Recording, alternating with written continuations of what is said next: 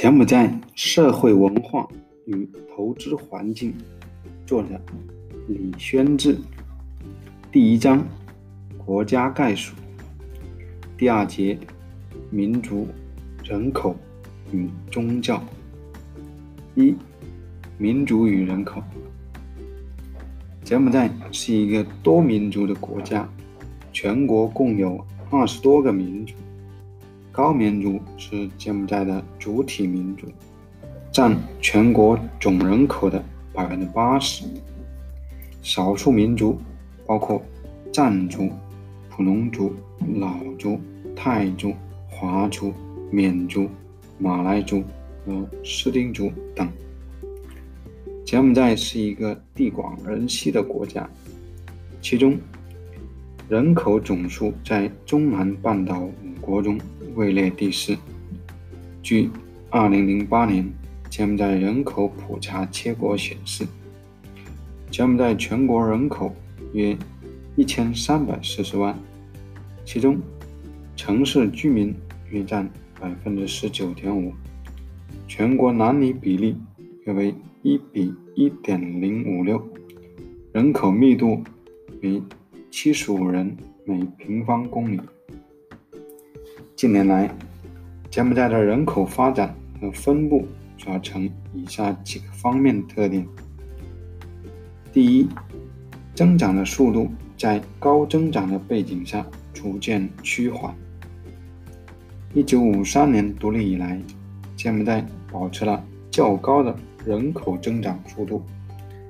根据一九六二年人口普查结果，当时柬埔寨人口总数。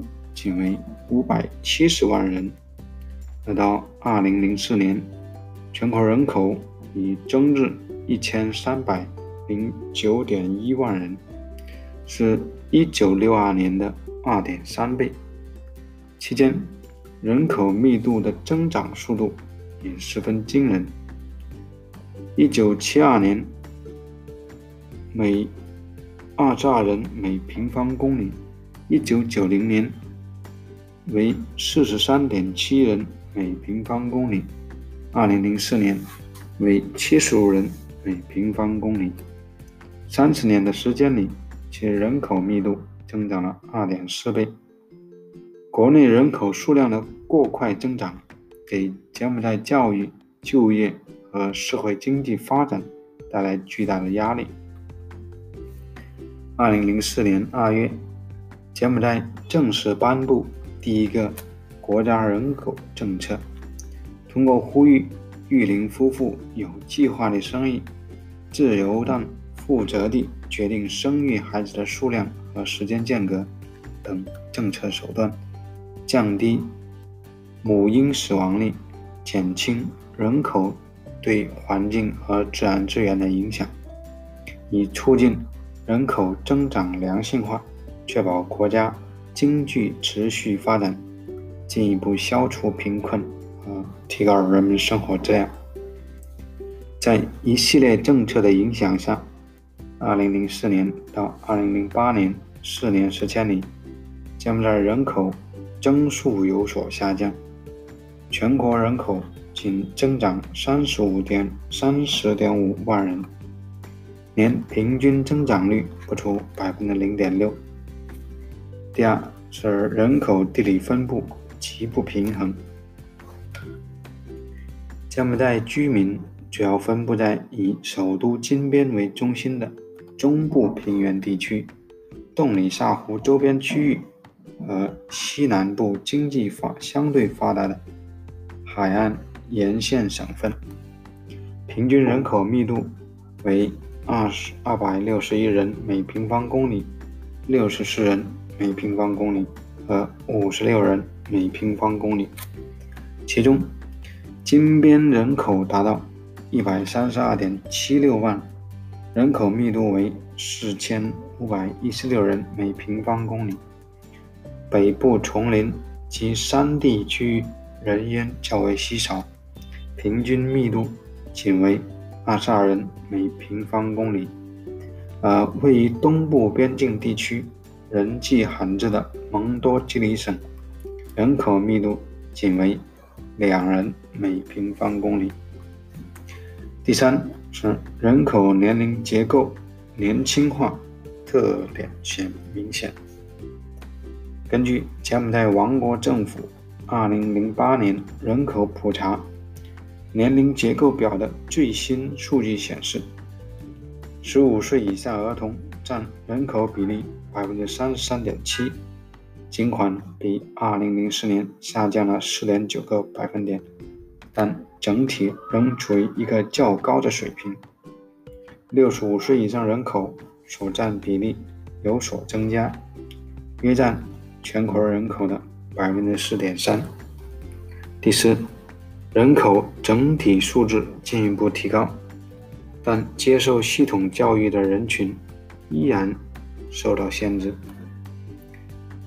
一九九八年，柬埔寨二十五岁及以上成人识字率仅为六十二点八，百分之六十二点八。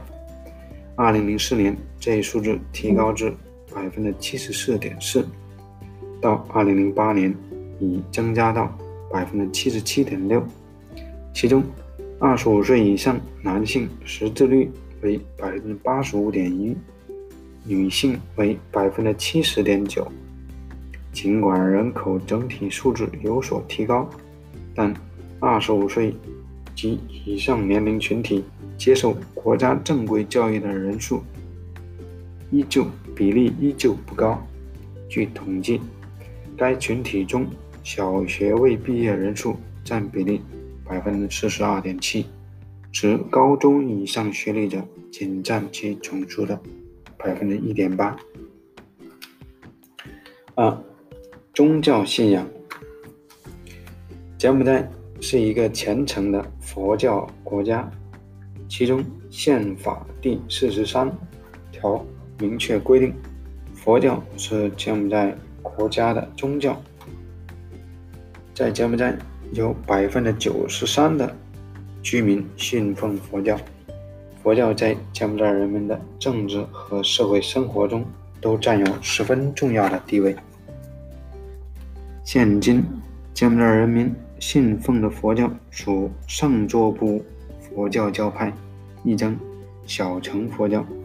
是在十四世纪以后，随着外国的不断入侵和吴哥王朝的衰落而传入柬埔寨的。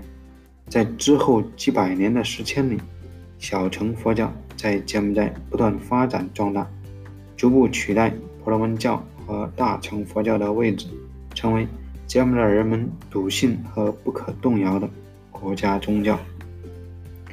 柬埔寨的小乘佛教分两大派别，即。摩诃尼迦派和达摩域特派，前者是传统的高棉佛教，在柬埔寨处于主导地位，尤其在普通百姓中流传甚广，拥有全国百分之九十的佛教信徒和百分之九十四的寺庙，总部设在首都金边的乌纳隆寺，后者则。主要在王室贵族和高级官员中流传，重点分布在柬埔寨的十三个地区，以金边最为集中，总部设在首都金边的波东华代寺。两派都设有全国性佛教会，国家元首是两派佛教会的最高领袖，但其职权只是保卫宗教。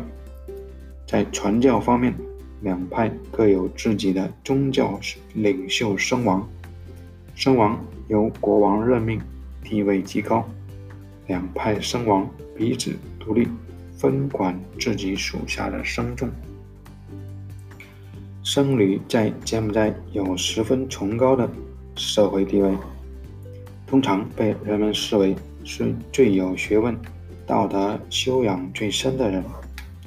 他们不参加生产劳动，不受拘役，不服兵役，也不纳税。在任何场合下，人们都要对僧侣表现出极度的尊重。拜访僧侣时，一定要将鞋脱在室外。